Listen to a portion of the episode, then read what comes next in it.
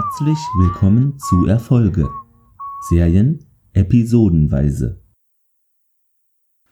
Ja, hallo, herzlich willkommen nochmal, liebe Leute. Ich bin Clemens Fischer und ich freue mich, dass ihr der ersten Episode meines Podcasts lauscht. Jede Woche bespreche ich hoffentlich dann im Austausch mit euch eine Folge von einer bestimmten Serie, bis wir eben alle Staffeln oder Folgen durchhaben. Anregungen, Kritik, Lob könnt ihr mir gerne via Mail, Facebook oder Twitter zukommen lassen. Genau, was gibt's sonst noch zu sagen? Diese Episode und dann die nächste habe ich vorproduziert und ab der dritten kann ich dann auch im Podcast selber auf euer hoffentlich positives Feedback und Verbesserungsvorschläge eingehen. Die Idee zu dem Podcast kam mir unter anderem beim Lauschen von Trek am Dienstag und dem Akte X Cast Grüße gehen raus an euch. Ihr macht einen klasse Job und es ist immer schön von euch zu hören. So genug des Vorgeplänkels, steigen wir direkt ein in die Thematik. Also, ich habe mir als erstes die Serie Dark Angel ausgesucht, da sie eben schließlich auch jetzt spielt im Jahr 2019 und dann auch später 2020 und somit in der Theorie zumindest aktuell ist. Ob das dann auch Parallelen geben wird, zur Realität werden wir dann noch feststellen müssen.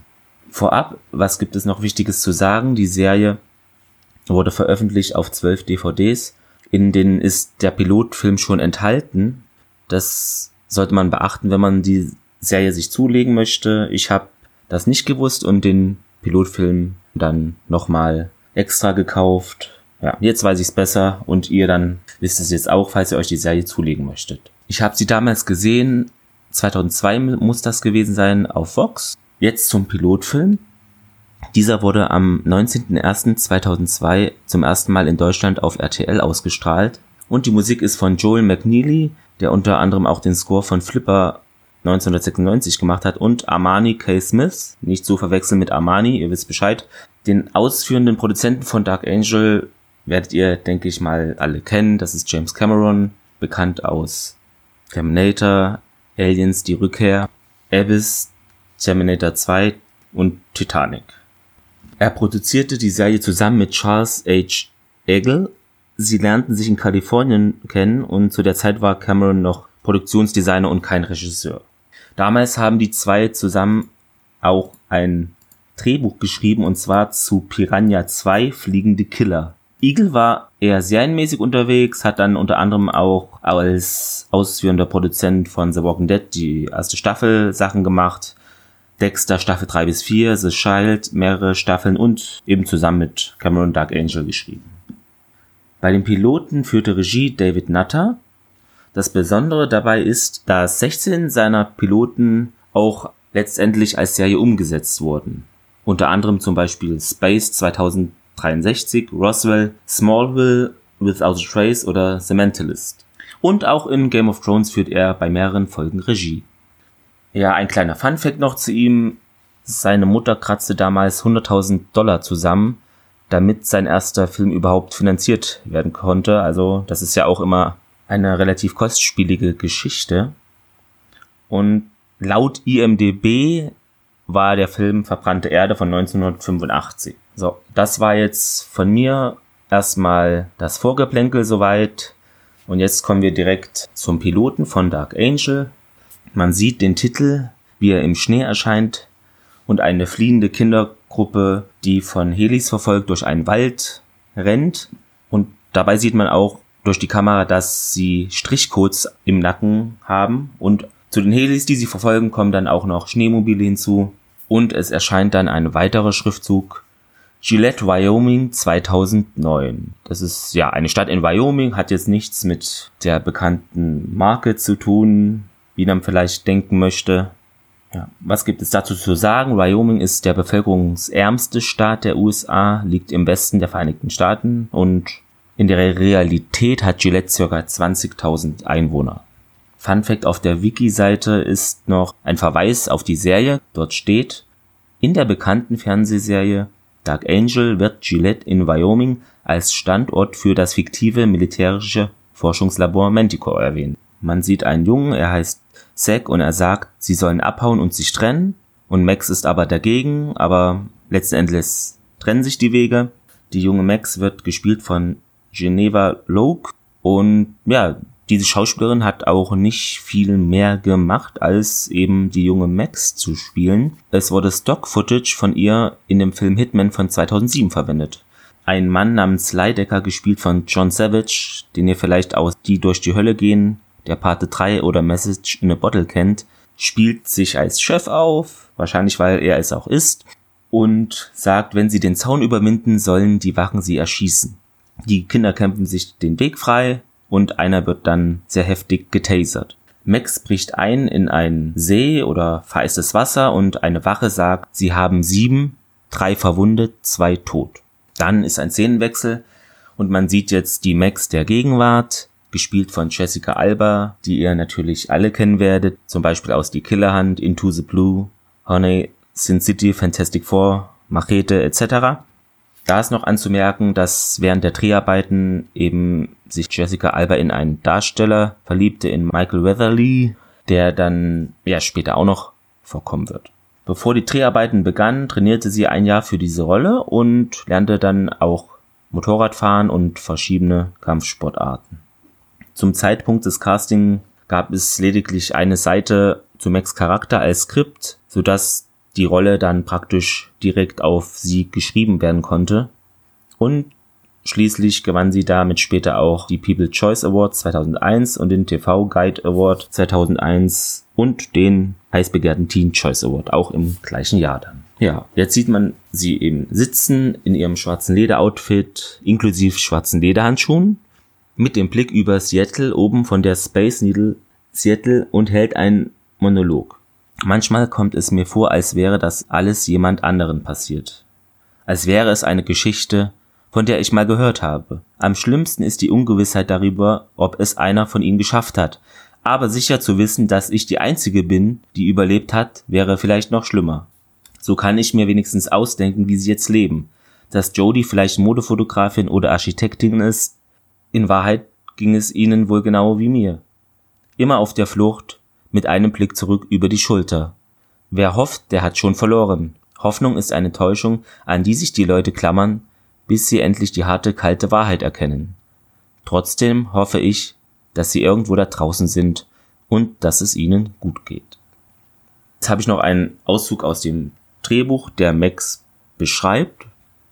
Pull back to find Max now A girl of 18, her brown eyes are piercing, her dark hair alive in the wind, framing her beautiful face. Also ziehen sich zurück, um Max zu finden, welche jetzt 18 ist. Ihre braunen Augen durchdringen einen, ihr dunkles Haar weht lebendig im Wind, umrahmt ihr schönes Gesicht. Die Space Needle, also Weltraumnadel, ist eine 184 Meter hohe Aussichtsplattform mit einem Restaurant und wurde 1962 errichtet in Seattle und ist auch ein Wahrzeichen der Stadt. Ich finde, sie sieht ein bisschen UFO-förmig aus und hat wie eine Eisenkonstruktion, die wie eine Fackel wirkt. Dann sieht man eine nächste Szene, wie sie vor einem Spiegel ist und einen Krampfanfall hat und dagegen dann Tabletten nimmt. Man sieht Flashbacks, wie sie als junge Max mit anderen Kindern militärisch gedrillt wird. Max besucht dann Arbeitskollegen, ein befreundetes Pärchen, und da sieht man eben einen Mann, welcher krank zu sein scheint. Er hustet sehr viel und dieser wird gespielt von Hiro Kanagawa, der dann auch in 4400 die Rückkehrer in der Serie mitgespielt hat.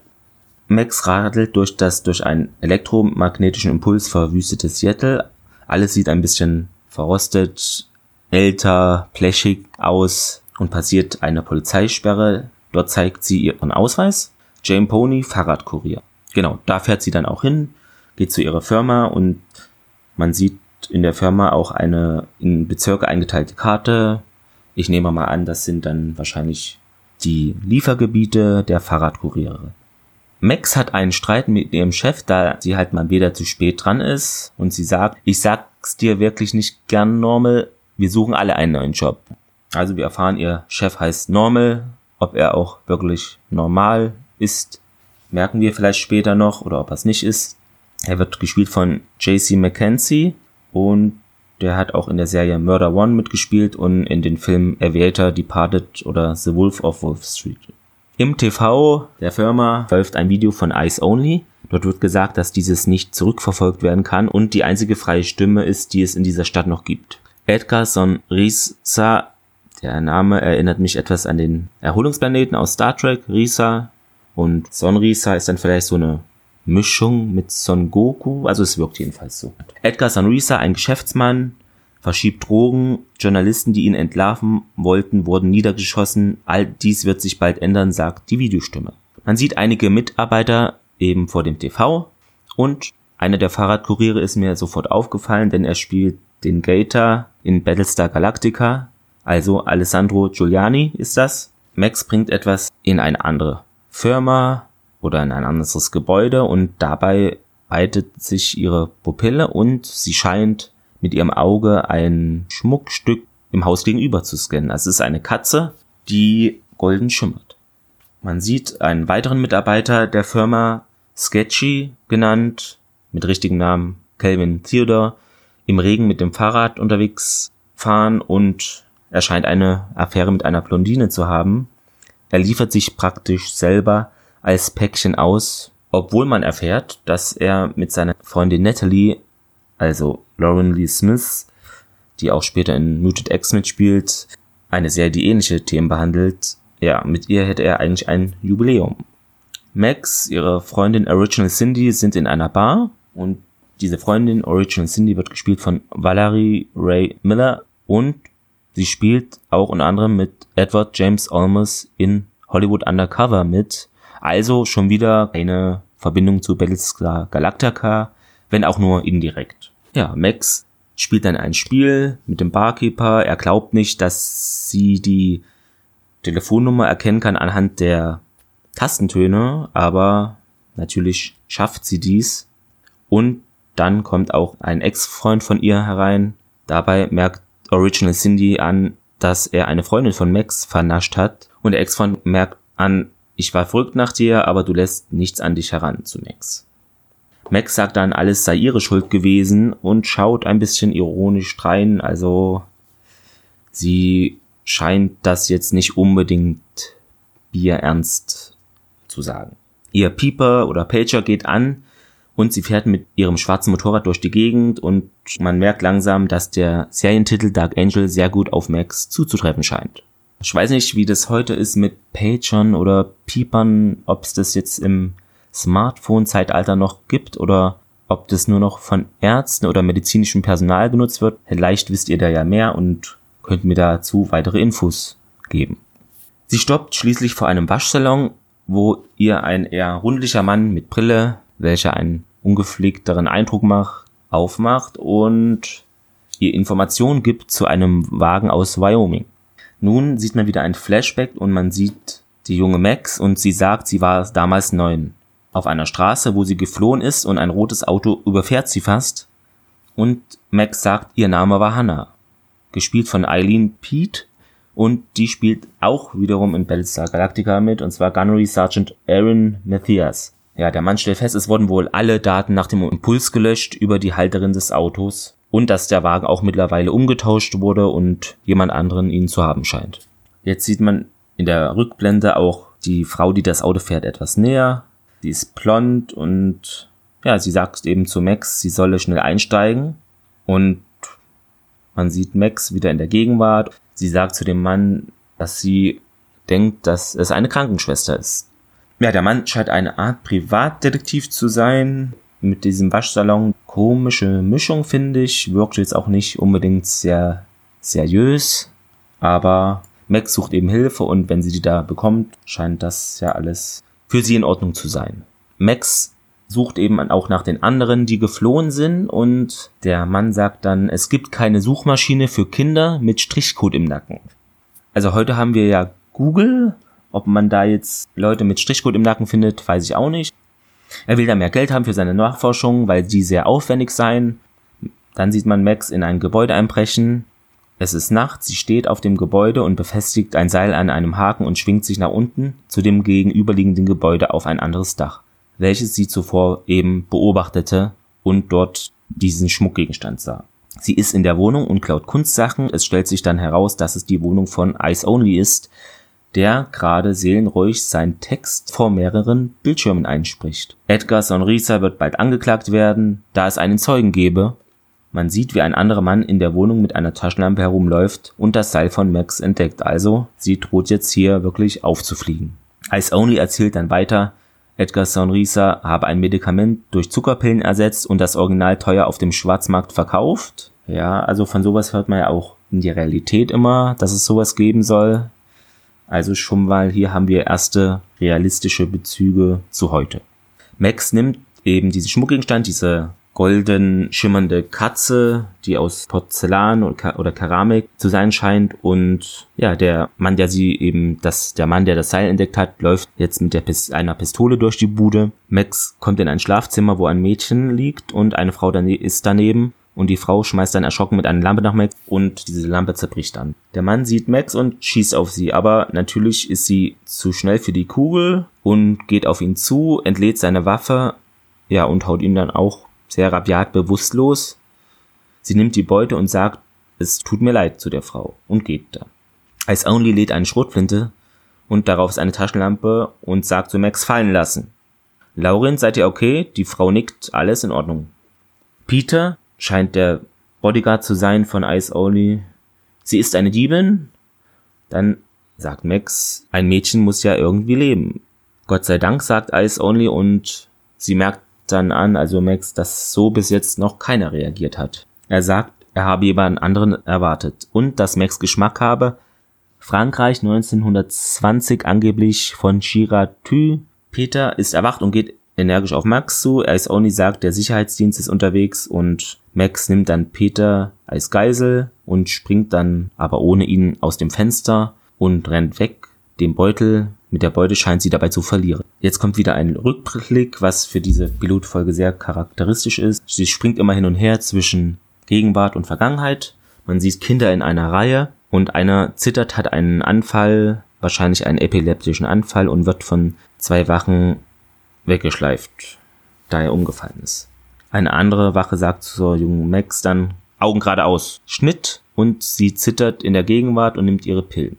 Jetzt sieht man wieder die junge Max, wie sie herumschleicht und wie der Junge, welcher eben zitternd umgefallen ist, tot auf einer Bahre liegt und seziert wird, während Leidecker etwas aus einer Metalltasse trinkt, Kaffee, Tee, wer weiß. Dann sieht man die Wohnung von Max. Ähm, sie wohnt mit einer Freundin zusammen, die Kendra heißt und gespielt wird von Jennifer Blank Bean. Und diese benutzt eben das Motorrad von Max als Wäscheständer, was sie natürlich gar nicht erfreut.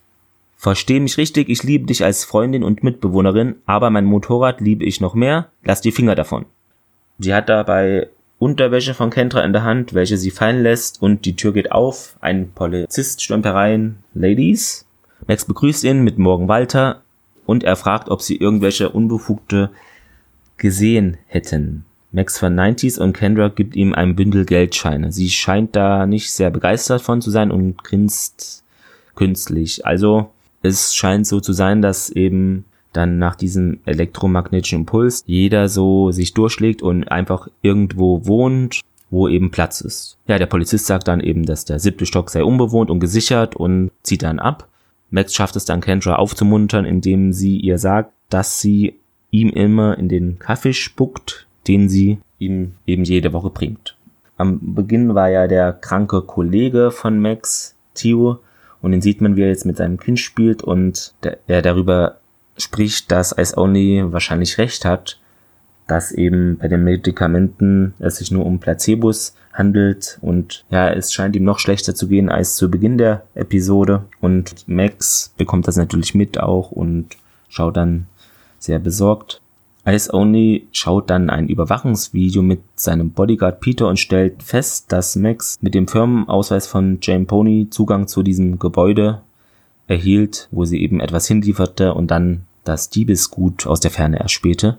Es kommt ein Schnitt und man sieht Max eben in ihrer Firma, wie sie auf Sketchy trifft, der Hilfe braucht, da er fremd geht und seine Freundin Natalie betrügt.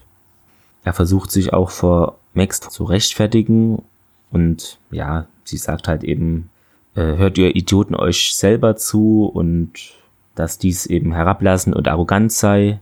Er stimmt ihr zwar zu, aber er so notgedrungen und meint, er selber sei das Opfer, weil jetzt die Affäre ihm drohe. Er solle eben mit seiner Freundin Natalie Schluss machen, sonst würde sie ihr alles erzählen. Die Affäre heißt Lydia und wird gespielt von Kirsten Bauer van Straten, die auch in True Blood der Serie mitspielt. Ace Only taucht daraufhin plötzlich eben bei Max Arbeit auf und sucht sie, da er natürlich mitbekommen hat, wo sie arbeitet und durch die Bestechung von Max Chef Normal bekommt sie eben auch ihre Adresse und ja, der Chef warnt ihn eigentlich noch vor ihr und meint so, dass sie sehr schwierig sei und dass es sich irgendwie auch nicht so lohnen würde mit ihr. Es geht dann weiter, man sieht Max, wie sie mit Original Cindy in einer Bar Tischkicker spielt. Das finde ich sehr cool. Und ja, sie sagt, ihr täten manchmal die Männer leid, da sie Gefangener ihrer Gene sind. Original Cindy betont dann, dass Hunde dies auch seien. Und sie merkt auch an, dass, also dass Max Sketchy nicht helfen solle, da sie selber hofft, dass Natalie zur Frauenmannschaft übertritt, da Original Cindy eben sie attraktiv zu finden scheint. Ice Only taucht dann da auf in der Bar und stellt sich vor als Logan Cale. Max sagt auch gleich dann sorry wegen dem Fenster und sie gehen spazieren. Was hält denn Mrs. Ice Only davon, dass ihr Mann überall auf der Abschlussliste steht? fragt sie Logan. Gespielt von Michael Weatherly, der auch später in Navy CIS dann den Agenten Tony Dinoso spielt. Er sagt dann aber, dass das gar nicht seine Frau sei, sondern einer seiner Quellen und dass Edgarson Risa deren Mann eben ermordet habe. Sie diskutieren die aktuelle politische Lage und er meint, dass eben vor dem großen Knall wäre es besser für die Menschen gewesen. Max sieht das etwas anders. Sie sagt eigentlich, besser war es für die Menschen damals auch schon nur, und zwar für die Reichen. Und merkt dann eben auch an, können wir den Sozialkundeunterricht jetzt beenden. Dann ist sie auf einmal weg. Logan guckt ganz dumm aus der Wäsche und sieht über sich eine Polizeidrohne schweben. Max hilft Sketchy nun doch und gibt sich als seine Freundin aus und dann sieht man auch seine Affäre Lydia dort klingeln. Max hat so ein blau geblümtes Kleid an, das hat irgendwie sowas traditionell Schürzenmäßiges, bloß ohne Ärmel. Also man sieht auch, es passt irgendwie nicht zu Max bisherigen Auftritten, weil sie ja eigentlich immer so dunkle Sachen an. Sie eröffnet, dass sie ein intimes Verhältnis haben und Max lässt sich dann aber auch nicht einschüchtern und sagt, ja, das zwischen den beiden sei jetzt was Ernstes und sie würde Sketchy nächsten Monat heiraten wollen. Max sagt, sie solle gehen, aber Lydia nennt sie dann eine eingebildete Kuh und ja, Max erfreut das kaum. Sie sagt dann, ich bemühe mich, sehr ältere Leute zu respektieren, aber fordern sie mich nicht heraus. Sie hat ihre Hand angepackt und dann will Lydia sie schlagen, aber mit ihren schnellen Reflexen ist natürlich Max schneller und sie greift die Hand von Lydia, dreht sie so auf den Rücken und geht zum Balkon und wirft sie dann auch mit einer Hand, wirft sie so über den Balkon, aber hält sie dann noch letztendlich noch mit einer Hand fest. Dann dankt Sketchy eben Max für ihre Hilfe und sie sagt dann aber auch, dass er am Balkon baumeln würde, falls er Natalie noch einmal betrügen würde. Jetzt sieht man wieder den Waschsalon-Detektiven sozusagen, der Max geholfen hat, nach dem Auto zu suchen. Und er schließt den Laden ab und man sieht, eine vermummte Person springt von der Decke auf den Boden und öffnet eine Waschmaschine, nimmt dann auch irgendwas heraus. Man sieht jetzt nicht genau, was ist das. Ja, er scheint etwas vergessen zu haben, also der Detektiv und geht dann zurück in den Laden, wo er die offene Waschmaschine sieht und geht weiter, macht eine Tür auf und wird von dem Einbrecher überwältigt. Max geht dann nach Hause und legt sich in ihr Bett. Ihre Mitbewohnerin Kendra scheint da nicht da zu sein. Plötzlich schreckt sie auf, denn neben dem Bett steht diese Katzenstatue, welche sie ja ursprünglich von Logan klauen wollte. Sie schleicht dann zum zweiten Mal in seine Hütte, aber da erwartet er sie bereits am Esstisch und entzündet zwei Katzen. Es stehen auch schon zwei Gläser Rotwein auf dem Tisch.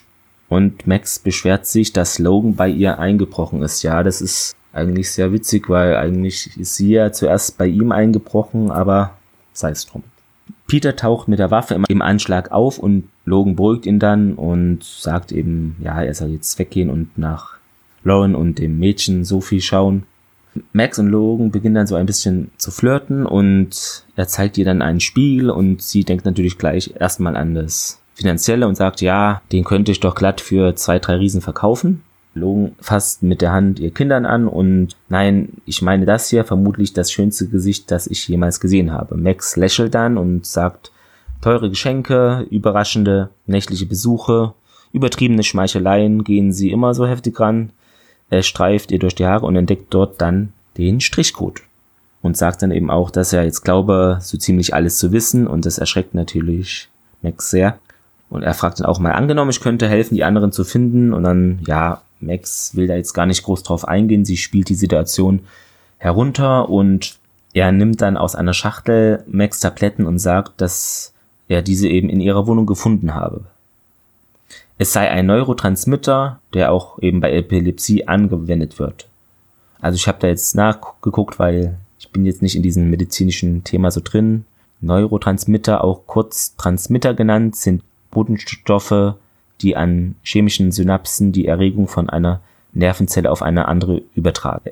Er erzählt dann weiter, dass er eben vor einigen Jahren einen anonymen Bericht über ein Genlabor oben in Wyoming erhalten habe. Ich fand einen Gentechniker, der Mitarbeiter bei einem Projekt Manticore war. Dabei versuchte man durch DNS-Rekombination einen Übermenschen zu produzieren, einen neuen Krieger, einen hochentwickelten Infanteristen. Ja, und er sagt, es habe so zwei Dutzend von diesen transgenetischen Kindern gegeben, die eben 2009 geflohen seien, also zwölf. Und Max sagt dann bedrückt zwölf, also sie hatte wahrscheinlich erwartet, dass es eben auch mehr geschafft haben zu fliehen. Und sie sagt auch, dass sie eben sofort getrennt wurden bei der Flucht und dann, dass sie nicht sehen konnte, wie viele es dann tatsächlich da aus der Militäranlage rausgeschafft haben. Und sie sagt auch, dass sie eben als Beweis immer noch dieses Designer-Label im Nacken habe. Logan sagt dann, der Fachausdruck für jemanden wie Max sei Chimäre, also eine Chimäre nennt man in der Biologie und Medizin einen Organismus, der aus genetisch unterschiedlichen Zellen bzw. Gewebe aufgebaut ist und dennoch ein einheitliches Individuum darstellt. Die unterschiedlichen Zellen eines solchen chimären Organismus stammen aus verschiedenen befruchteten Eizellen. Ja, Logan ist dann sich sicher, ja, dass es da eben auch Leihmütter gegeben haben muss, um eben Max und die anderen auszutragen nach der In-vitro-Phase und er wolle eben eine dieser Leihmütter ausfindig machen. Als Gegenleistung verlangt er aber, dass Max Lauren ins Schutzprogramm begleiten soll, damit sie eben gegen Edgar Sonrisa vor Gericht aussagen kann. Max fährt dann wieder weg zu dem Waschsalon und man sieht einen ziemlich ausgebeulten und nicht fitten Privatdetektiv da sitzen. Er redet mit Max und schiebt ihr dann einen Zettel zu, auf dem drauf steht, dass der Raum verwandt ist. Sie gehen dann weiter ins Freie, man hört so Polizeisirenen und sieht da auch ein kleines Feuer, also die Ordnung scheint eben da nicht mehr so zu sein nach dem elektromagnetischen Impuls wie zuvor. Alles geht ein bisschen drunter und drüber. Der Mann sagt dann zu Max, ja, er wolle nicht in die Schusslinie geraten und gibt ihr den Tipp, dass sie halt auch schnellstmöglich aus der Stadt verschwinden soll und will auch ihr Geld gar nicht erst annehmen. Max besucht dann ihre Freundin, welche sagt, dass er sie in der Nacht ins Krankenhaus gebracht hat, da er nicht mehr laufen konnte, aber dass er es eben nicht geschafft hat und gestorben ist und ja, sie bricht dann beiden zusammen und Max tröstet sie. Jetzt kommt wieder eine Flashback-Stelle, während Max ihre Pillen nimmt, sieht man sie halt als junge Max mit neun, wie sie in dem Schlafsaal zittern zusammenbricht und andere Kinder bilden so einen Kreis um sie und dann kommen auch Wächter. Ein Junge tritt dann zwei von diesen Wächtern zu Boden und klaut dem einen dann eine Pistole, gibt einen Warnschuss in die Luft ab und rennt in einen Gang und wird dann aber von einem hellen Licht geblendet. Dann wird der Junge erschossen und man sieht dann Leidecker mit der Waffe in der Hand wie er so ein ganz komisches Kneifegesicht zieht. Also es sieht echt so aus, als müsste er dringend auf die Toilette. Ich finde irgendwie, das passt gar nicht zu der Situation und wirkt sehr deplatziert. Also ich finde, es passt irgendwie nicht richtig rein und wirkt halt dadurch weder authentisch oder bedrohlich. Es wirkt halt eher komödienhaft. Die Kids rollen dann durch ein Glasfenster, das eben krachen zerberstet, der Alarm ertönt und sie fliehen durch den Wald. Also man sieht hier praktisch nochmal einen erweiterten Rückblick der Flucht, welche man schon am Anfang teilweise sehen konnte. Max erscheint dann mal wieder unpünktlich bei der Arbeit, also das scheint so einer ihrer, ja, Angewohnheiten zu sein, dass sie das jetzt noch nicht so, oder dass sie das einfach nicht so ernst zu nehmen scheint und eher notgedrungen auf die Arbeit geht. Und sie wird dann eben auch vom Chef angemaunzt und sie soll Theo gleich sagen, dass er gefeuert ist. Max dreht sich dann aber zu ihm um, sagt, Theo ist tot, nimmt dann die Post, die sie austragen soll und geht weiter. Im TV von Giamponi laufen Nachrichten und die eine Sprecherin sagt, dass bei einer Schießerei in der Nähe des obersten Gerichtes zwei Männer getötet und ein weiterer schwer verletzt wurden. Ja, man sieht diese Szene von oben, wie zwei Autos praktisch ein anderes so schräg von beiden Seiten einkeilen und ist festgehalten worden von einer Überwachungsdrohne und das Auto in der Mitte bekommt dann anscheinend Treffer aus mehreren Maschinenpistolen ab und man sieht, wie Logans Bodyguard aus dem Auto steigt, die hintere Tür aufmacht und eine Frau in Schussweste rausrennt. Es ist Lauren. Peter wird dann auf der Straße erschossen und kippt um. Lauren kann anscheinend fliehen oder also man man sieht nur, wie sie retten, man wegrennt. Man sieht es nicht noch einen Ausschnitt irgendwie, ob sie um eine Ecke rennt, sondern sie rennt halt aus dem Bildausschnitt von oben raus. Man weiß jetzt nicht, was ist mit ihr. Der Fahrer steigt dann noch aus und wird auch erschossen. Dann öffnet sich die linke hintere Tür des Wagens und man sieht Logan, wie er einen der Angreifer erschießt und aber auch angeschossen wird und zu Boden fällt. Im linken Arm hält er die schreiende Sophie, Lawrence Tochter. Ein Angreifer reißt diese dann los und entführt sie. Dann geht die Kamera aus, weil jemand auf die Kamera schießt und man sieht die nächste Szene, in der Leidecker sich mit zwei seiner Leuten bespricht. Da geht es um den Besitzer des Waschsalons und ja, die beiden Kollegen sagen, es gibt keine Verbindung zu Manticore, wir konnten da jetzt nichts feststellen, keine Sorge, ja, aber der Leidecker wirkt dann irgendwie doch misstrauisch, glücklicherweise dieses Mal ohne Toilettenface. Also er ist sich irgendwie sicher, dass nach den Kindern gesucht wird und dass man es aber auch nicht verhindern soll. Also it's a trap. Es läuft alles so ein bisschen auf eine Falle hinaus, dass er einfach auch sehen will, wer stellt da diese Nachforschungen an. Er schaut dann auf ein Foto an der Holzwand und dort sieht man die neunjährige Max. Es geht jetzt dann weiter im Krankenhaus, wo Max in ihrer schwarzen Lederjacke und Jeans Logan besucht. Der ist an die typischen Geräte im Krankenhaus angeschlossen und auch schläft oder ist nicht bei Bewusstsein. Und sie sagt zu ihm eben, wer einen Kopfsprung ins trockene Becken macht, der darf sich nicht wundern, wenn er hart landet. Das Gesetz der Schwerkraft. Sogar einer wie Jesus Christus hat sich mit der Schwerkraft abfinden müssen. Eine Weile zumindest. Sie schaut besorgt. Und ja, sie macht ihm Vorwürfe, dass das alles irgendwie eine blöde Idee war mit diesem Zeugenschutzprogramm und mit dieser ganzen so Risa-Geschichte. Und dann geht sie zum Fenster, ähm, schaut hinaus und sieht gegenüber vom Krankenhaus auf dem Dach einen Mann mit einem Gewehr. Daraufhin rollt sie dann den Logan so durch das Krankenhaus und hinter den beiden explodiert etwas. Also es gibt einen Knall und man sieht auch Rauch, also wahrscheinlich eine Rauchgranate oder etwas ähnliches. Darauf sieht man dann Max in Logans Wohnung am Rechner und sie bemüht eine Suchmaschine. Google gibt's da noch nicht. Irgendwas anderes wird es sein. Und sie sucht eben nach Sonrisa Edgar. Ja, und der PC spuckt dann auch ein Foto aus. Da sieht man eben einen Mann am Handy und dort steht auch ein Text, geboren 1980, Geburtsort Seattle, Geschäftsmann, Amerikaner, Haare braun, Augenbraun und da steht noch eine Citizenship-ID SS89 Raute slash W.7800 steht da. Max sucht dann weiter nach Angestellten von dem und sieht schnell mehrere Fotos. Das erste kann man erkennen, da steht dann Sony Santega, Pfeil 000174 6596048. Und dann beim Foto von Bruno Anselmo stoppt die Suche und sie sagt dann auch Bingo. Sie scheint den Mann wiederzuerkennen und das ist anscheinend dann auch der Mann mit dem Gewehr, der beim Krankenhaus Logan erledigen sollte. Wobei ich finde, dass der doch anders aussieht, aber man sieht ihn beim Krankenhaus eben nur kurz und von seiner komischen Perspektive, wer weiß. Ja, Pfeilnummer ist da die 002385939959. Man sieht Teile seines Textprofils, also es klingt alles nicht so, als wäre es ein völlig harmloser Bürger, denn dort steht Raub, Überfall, Angriff mit tödlicher Waffe, Brandstiftung, versuchte Vergewaltigung.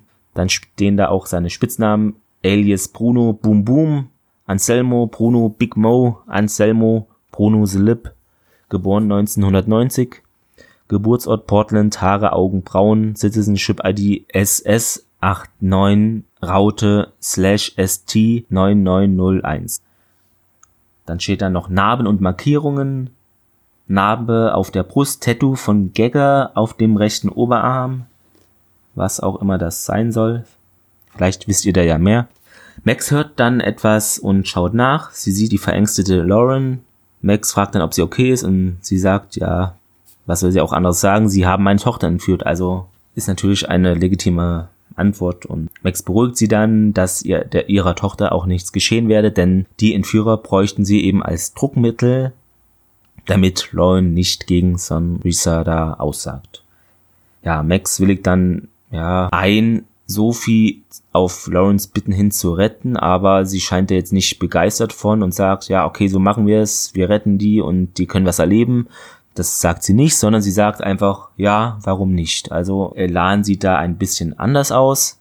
Sie ruft dann nochmal das Pfeil von Bruno Anselmo auf. Ja, dann erfährt man noch wenige Details im Irak gedient, unehrenhaft entlassen, verurteilt wegen bewaffneten Raubüberfalls, Körperverletzung, Brandstiftung, versuchter Vergewaltigung. Also ich finde, diese Szene ist ein bisschen überflüssig, weil genau eine Minute davor erfährt der Zuschauer 80 Prozent der Sachen, die in dieser Szene jetzt vorkommen. Also es ist so, als würde irgendjemand annehmen, der Zuschauer würde nach einer Minute alles vergessen, was er gesehen hat. Hat ein bisschen so etwas Behördenbriefmäßiges, wo man auf jeder Seite seinen Namen nochmal schreiben muss, da diesen ja einer vergessen könnte oder er sich, während man den Brief schreibt, ändern könnte. Also so wirkt es jedenfalls auf mich. Dann geht es weiter, man sieht einen Mercedes, der eben vor dem Anwesen von Sonrisa hält. Es ist abends und zwei Wachen stoppen eben das Auto vor dem Tor. Der Fahrer sagt, dass Bürgermeister Steckler möchte zu Sonrisa und dieser sitzt, der Bürgermeister sitzt hinten und im Auto und nickt. Der Kofferraum wird dann geöffnet, dadurch sind die Wachen abgelenkt und Max schwingt sich katzengleich über die Hecke auf das Grundstück. Sie hat ihre schwarze Jacke wie immer an, eine Jeans wie so oft und noch eine kleinere schwarze Tasche und sie schleicht dann so an ganz vielen Wachen vorbei, bis sie letzten Endes in das Haus kommt. Dort äh, sieht sie fast eine Wache, aber sie kann sich praktisch noch in eine Tür, in einen Raum retten und dreht sich um und sieht dort eine Blondine in einem roten Kleid mit einer Spritze in der Hand und die sagt, ja, es sei nicht so, wie es aussehe. Sie wäre Diabetikerin. Wer bist du? fragt die blonde Frau, die steht logischerweise misstrauisch mit verschränkten Armen und Max sagt dann, ja, ich bin Brunos Freundin und die Frau sagt aber, Freundinnen und Ehefrauen seien nicht eingeladen heute. Und sie wolle, dass Max verschwindet und Max reagiert dann so, wie wir sie schon zuvor erlebt haben, wenn ihr etwas nicht passt. Sie haut die Frau eben mit einem gepflegten rechten Kinnhaken um. Ganz einfach. Das ist so ihre Handlungsweise in diesem Pilotfilm. Sie ermächtigt sich dann ihrer Kleidung und hat nun schwarze Lederstiefel, eine Strumpfhose und das rote Kleid der Frau an und wirkt nun auch wie eine Professionelle. Die Haare hat sie nach hinten gegelt und tonnenweise Lippenstift aufgetragen. Außerdem trägt sie ein Halsband und eine kleine schwarze Tasche um die Schulter. Also, ja, sieht etwas ungewohnt aus. Nicht ganz so ungewohnt wie dieses Hausfrauenähnliche Kleid von vorhin, aber irgendwie doch anders. Sie geht dann die Treppen hinunter und bekommt dann für ihren Look, für das Kleid auch ein Lob von einer anderen Professionellen und man sieht dann oben an der Tür eine Überwachungskamera Bruno ist unterwegs und sagt, ja, der Sonrisa habe sie auf dem Bildschirm gesehen und sie soll zu ihm kommen. Also der olle Stalker Sonrisa möchte dann Max näher kennenlernen.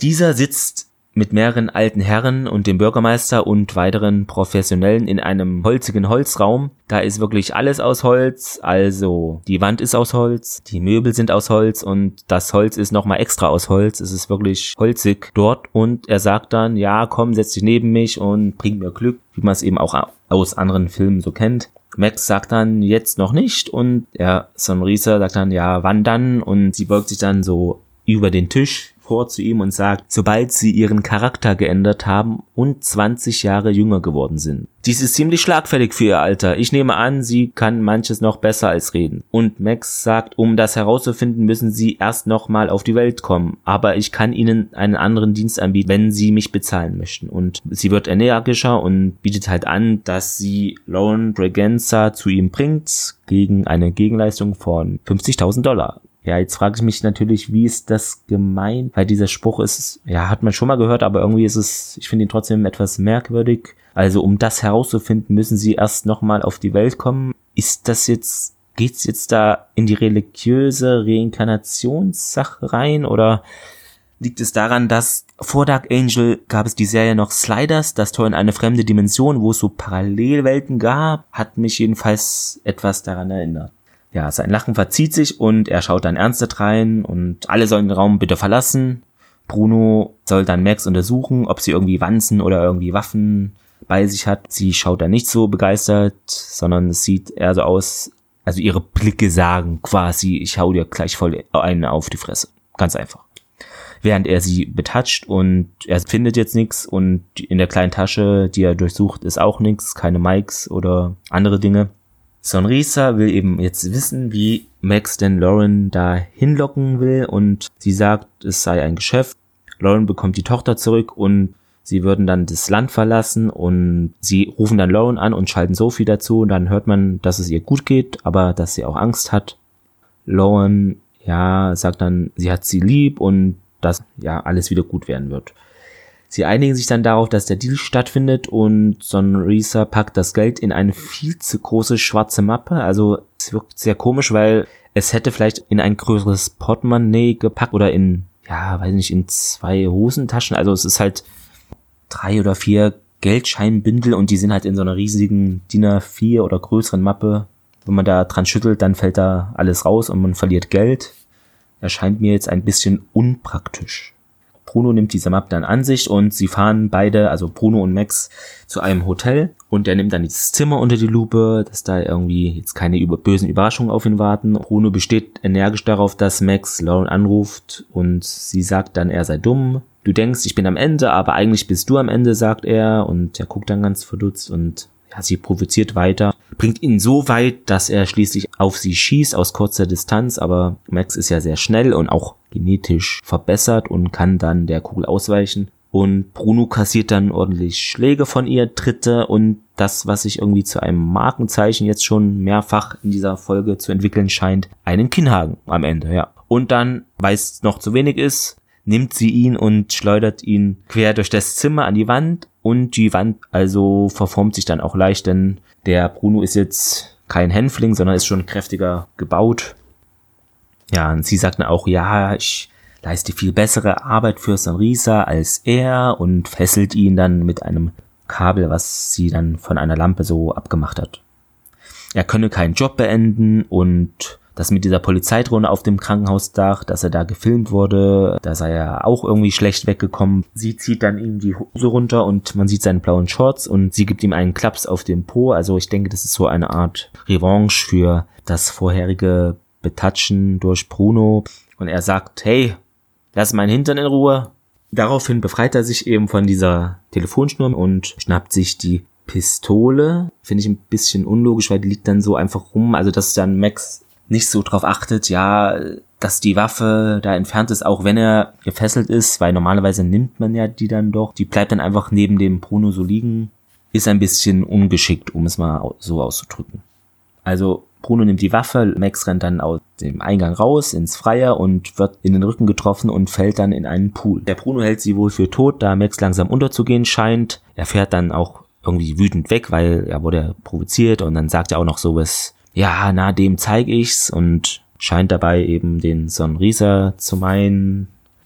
Max taucht dann auf aus dem Wasser und telefoniert im Hotel mit dem Waschsalon-Detektiven, mit dem sie schon jetzt öfters Kontakt hatte, und lässt eine Telefonnummer von ihm checken und sie braucht eben die Adresse zu der Telefonnummer 206550187282. ja, während dieses Gespräches sieht man einen Van und der, der hört eben das Gespräch mit. Und da ist auch der Leidecker wieder vor Ort. Max bekommt dann die Adresse und es ist dann in 17495 Euklid. Und sie düst dann eben mit ihrem Motorrad los und verschafft sich Zugang zu einem Haus, wo eine Person in schwarz gekleidet auch mit so einer Skimaske auf, also könnte auch ein Hacker sein, so wie sie immer in den Nachrichten dargestellt werden. Ja, und dieser Mann beobachtet sie durch ein Nachtsichtgerät. Dann sieht man Leidecker und mehrere maskierte Leute auf dem Dach. Drei schwarze Vents halten für den Gebäude und es steigen weitere aus, auch mit Gasmasken und natürlich Waffen. In dem Haus schauen die Entführer von Sophie einen Boxkampf auf so einem alten Röhrenfernseher. Und ja, da kriselt das Bild sehr. Also der Empfang ist dann sehr schlecht, wahrscheinlich auch wegen dem damalig vorherrschenden magnetischen Impuls, wobei der ja auch alle Satelliten ausgeschaltet haben soll. Deshalb ist die Bildqualität schlecht und wobei weiß ich gar nicht, ob dann überhaupt noch Fernsehen so möglich ist oder ob das dann über eine Antenne geht.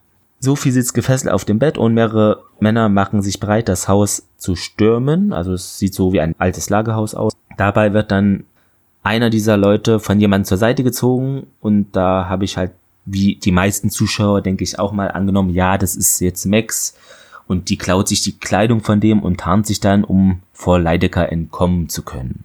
Also die Haustür geht dann auf und die Männer stürmen das Gebäude und geben sich als Bundespolizei zu erkennen. Alle sollen die Waffen fallen lassen. Viele Waffen haben diese roten Laserpointer drauf und erfassen den Erführer, welche dann halt auch notgedrungen ob der Übermacht aufgeben. Max ist wie erwartet nun wie Leidegers Leute gekleidet, also hatten wir jetzt die richtige Idee, würde ich mal sagen.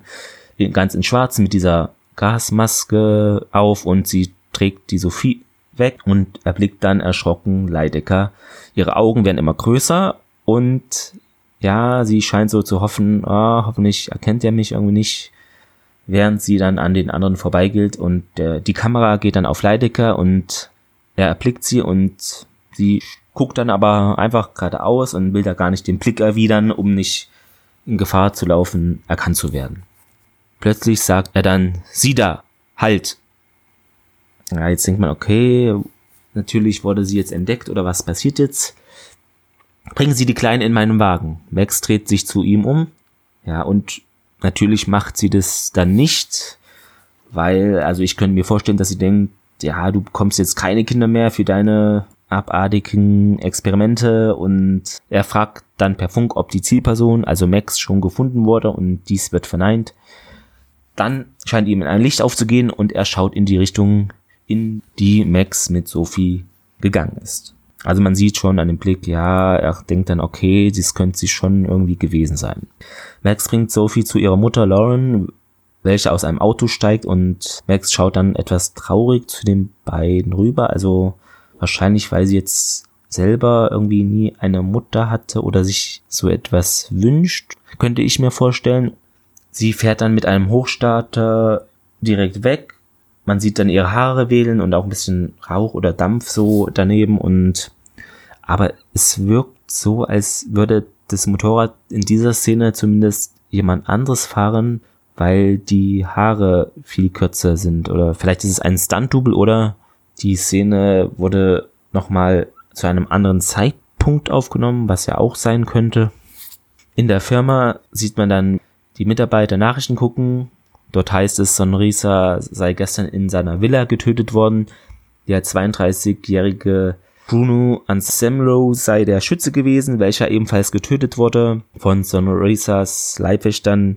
Die Nachrichtensprecherin kam mir auch schon wieder sofort bekannt vor. Die wird gespielt von Rika Sharma und diese spielt die Tori Foster auch in Battlestar Galactica. Eine Lieferung kommt an bei Jane Pony und ein Päckchen für den Chef und es kostet 127 Dollar und ist von Nutman Bestattungen an die Adresse von Theolonius Argentary und das sind seine Überreste. Der Chef will das dann nicht bezahlen, ja, und sagt, ja, ich bin halt nicht mit ihm verwandt, äh, ich habe jetzt auch nicht so viel Geld dabei und entnervt dreht dann Original Cindy einen Papierkorb um, sammelt von allen Geld ein und der eine Mitarbeiter sagt dann auch noch, ja, lass die Kröten schon stecken, wir können schon selbst für uns sorgen. Max nimmt dann das Paket, dann erscheint ein Text, drei Monate später. Ice Only sendet wieder. Wie man sieht, 47 Menschen hatten sich für 20.000 Dollar nach Kanada schmuggeln lassen. Sie wollten ein besseres Leben und jetzt sind sie tot. Sie wurden gestern Nacht von ihren skrupellosen Schleusern über Bord geschickt, was übrigens mit Wissen und aktiver Unterstützung unserer Regierungsbeamten geschah, sagt Logan als Ice Only. Max sagt zu ihm dann, Sie sind wieder aktiv, machen wieder Ärger. Und er antwortet, einer muss es ja tun. Also hat schon aktuellere Bezüge, als man meinen möchte, obwohl die Serie ja schon einige Jahre auf dem Buckel hat. Ja, man sieht, äh, er sitzt halt jetzt im Rollstuhl und er sagt aber, er habe keine Schmerzen, ein durchtrenntes Rückenmark habe Vor- und Nachteile, merkt er an und überreicht Max ein, eine Holzkiste als Geschenk. Da sieht man wieder diese Porzellankatze, diese goldene und diese sei auf dem Schwarzmarkt aufgetaucht, aber Max möchte sie gar nicht haben. Er wendet sich dem PC zu, auf dem ein Foto von Joe Solinski ist. Dieser habe eine Frau, mehrere Kinder, eine Ex-Frau und Freundinnen, alles als Hafenmeister. Und das kommt ihm dann natürlich komisch vor und er sei eben auch in diesem Menschenschmuggel mit am Start. Er zeigt ihr ein Foto, auf ihm ein Hinterkopf mit Strichcode. Michael Hanover heißt der Junge wohl. Ob er jetzt auch wirklich Hannover 96 Fan ist, das weiß ich nicht, glaube nicht. Er heißt einfach nur so. Vor neun Jahren wurde der eben wegen Raubüberfalls verurteilt und nach vier Stunden Haft sei er entflohen und seitdem spurlos verschwunden. Man sieht das Foto jetzt auch von vorne, einen jungen, blonde Haare und so blau-grüne Augen. Das ist ein bisschen schlecht zu erkennen auf dem Foto. Max mit trauriger Stimme Zack. Ja, sie ist den Tränen nahe, sieht man und ja, also die erkennt ihn wieder. Pilotfolge endet ein bisschen so, wie sie auch angefangen hat. Man sieht, wie sie auf dieser Space Needle wieder sitzt, auf dieser 184 Meter hohen und hört sie wieder einen Monolog halten. Ich wusste es. Ich wusste immer, dass Zack irgendwo da draußen ist. Aber das ist wohl eine Art Glück, dass ausgerechnet dieser Logan ihn finden musste. Jetzt denkt er, dass ich bereit bin, für die gute Sache zu kämpfen, weil ich ihm was schulde. Dabei ist mir das völlig egal. Zusammengefasst, die Wahrheit ist irgendwo da draußen, um mal einen Querverweis zu einer anderen guten Serie zu machen. Jetzt habe ich hier noch im Skript stehen weitere Infos. Ähm, und zwar war es so, dass in der Nacht und zur gleichen Zeit, als der Pilot von Dark Angel in den USA ausgestrahlt wurde, dass im UPN-Netzwerk eine Wiederholung von Chameleon 3 Dark Angel und im VB-Netzwerk eine neue Episode von Angel ausgestrahlt wurde. Also wenn man da ein, zwei Bier zu viel Intus hatte und wollte den Piloten von Dark Angel sehen oder eben Chameleon 3 oder Angel, diese Angel-Episode, dann war die Chance zu diesem Zeitpunkt groß, dass man die Episode verpasst und eins der anderen Dinge schaut. Taylor Labine porträtiert den Fahrradboden, der eben Theos Asche liefert, ganz zum Schluss der Episode und er wird dann später auch nochmal auftauchen. Hier steht noch, oh Gott, ich hoffe, ich spreche das relativ fehlerfrei aus. Tryptophan ist eine essentielle Aminosäure, die jeder in seiner Ernährung benötigt. Da Max mehr Tryptophan benötigt als ihre Diät vorsieht, muss sie Ergänzungspillen einnehmen. Logan sagt fälschlicherweise, Tryptophan diene als Neurotransmitter, also anscheinend stimmt das nicht so ganz, was eben jetzt in den Piloten diesbezüglich von Logan geäußert wurde. Also es sei lediglich das Grundmolekül aus dem Körper, die Neurotransmitter Serotonin und Melatonin herstellt. Dann noch was, sowohl Logan als auch der genetisch veränderte Max wird eben als Chimäre bezeichnet, während sie transgen ist, ist es durchaus möglich, dass jede ihrer Zellen das gleiche Komplement an Genen aufweist. Eine Chimäre hat einen Teil ihres Körpers ein Gen und einen anderen Teil. Zum Beispiel haben einige Leute einen DNA-Fingerabdruck für ihren Speichel und einen anderen Fingerabdruck für ihr Blut. Solche Leute begannen als zwei getrennte befruchtete Eier, die später zu einem Embryo verschmolzen. Also wahrscheinlich muss ich da jetzt irgendwie Biologie studieren, um das alles in der Gänze erfassen zu können. Jetzt kommen wir noch zu einem Punkt Filmfehler und da hatte ich mir gedacht, oder halt Fehler allgemein in der Serie, ob ich das jetzt immer zu dieser Szene nehme oder dann am Schluss. Ich finde es jetzt am Schluss ist es besser, wenn man das nochmal so aufgedrüsselt sieht. Während der Diskussion, als Logan Tail Max ausfindig macht und sie zum ersten Mal in der Bar trifft, schaut Original Cindy auf ihre Uhr und hört sie sagen, Xenas on, ohne dass sich ihre Lippen bewegen. Die Stimme scheint nicht einmal ihre zu sein, obwohl sie die einzige in Hörweite ist. Dann gibt es noch was mit einem Zahlendreher. Bei den Nachforschungen über Bruno Anselmo wird gezeigt, dass sein Geburtstag im Jahr 1990 liegt. Da er 2019 festgesetzt ist, würde dies ihn 28 oder 29 Jahre alt machen. In der Nachricht nach den Dreharbeiten beschreibt der Ansager jedoch, dass er 32 Jahre alt ist. Wenn Max Lydia aus dem Fenster hängt, sieht man deutlich den Riemen, der Lydia am Knöchel hochhält. Was haben wir noch? Es geht um das Wyoming Kennzeichen von einem Auto, weil da steht anscheinend ATG 349 und aber solche Kennzeichen scheint es in Wyoming gar nicht zu geben. Als Logan den Beutel mit den Antiquitäten sieht, den Max stehlen möchte, geht es ja um diese Statue, diese katzenähnliche Statue und es sei Chitarus, äh, aber das ist anscheinend nicht so, denn was er meinte war Chiparus Dem Demetre Chiparus, ein rumänischer Art Deko-Bildhauer, der vor allem in den 1920er und 30er Jahren Statuen aus Chryselefantin, äh, Elfenbein und Bronze schuf, hauptsächlich von Frauen. Also diese Pilotfolge hat es mir jetzt wirklich nicht einfach gemacht, diese ganzen Fachbegriffe annähernd richtig auszusprechen. Ich hoffe, ihr seht mir das nach und genau, wir machen noch weiter. Erst hatte ich mir überlegt, man könnte sowas wie eine Szene der Woche machen, aber irgendwie fand ich es dann doch besser, das umzumünzen auf ein Zitat der Woche. Ich habe jetzt zwei Sachen genommen, die ich finde gut zu dem Piloten auch passen und zu dem Einstieg in die Serie. Und zwar im Krankenhaus, wo Max eben sitzt und Logan besucht, sagt sie ja zu ihm, wer einen Kopfsprung ins trockene Becken macht, der darf sich nicht wundern, wenn er hart landet. Das Gesetz der Schwerkraft, sogar einer wie Jesus Christus, hat sich mit der Schwerkraft abfinden müssen, eine Weile zumindest.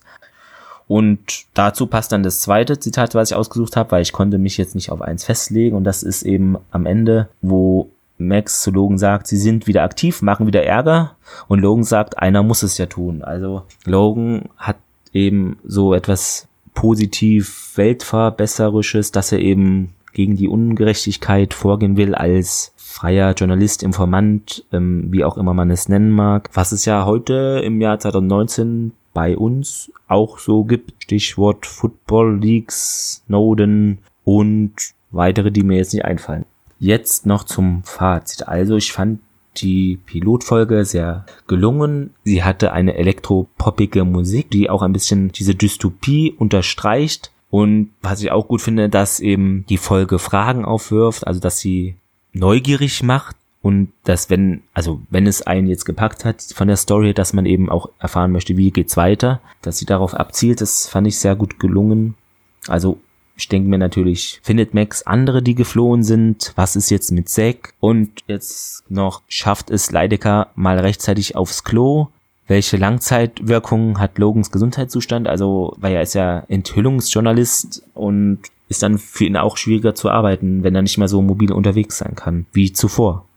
Ja, das war's jetzt von mir, von meiner Seite. Ich hoffe, es hat euch gefallen und würde mich freuen, wenn ihr auch dann in den weiteren Folgen wieder einschaltet und gebt mir Rückmeldungen, was ich verbessern kann, was ihr gut fandet oder eure Ideen und eure Infos, die ihr auch noch zu der Folge habt. Das war's von mir soweit. Macht's gut, habt einen schönen Tag, hoffentlich bis bald. Tschüss.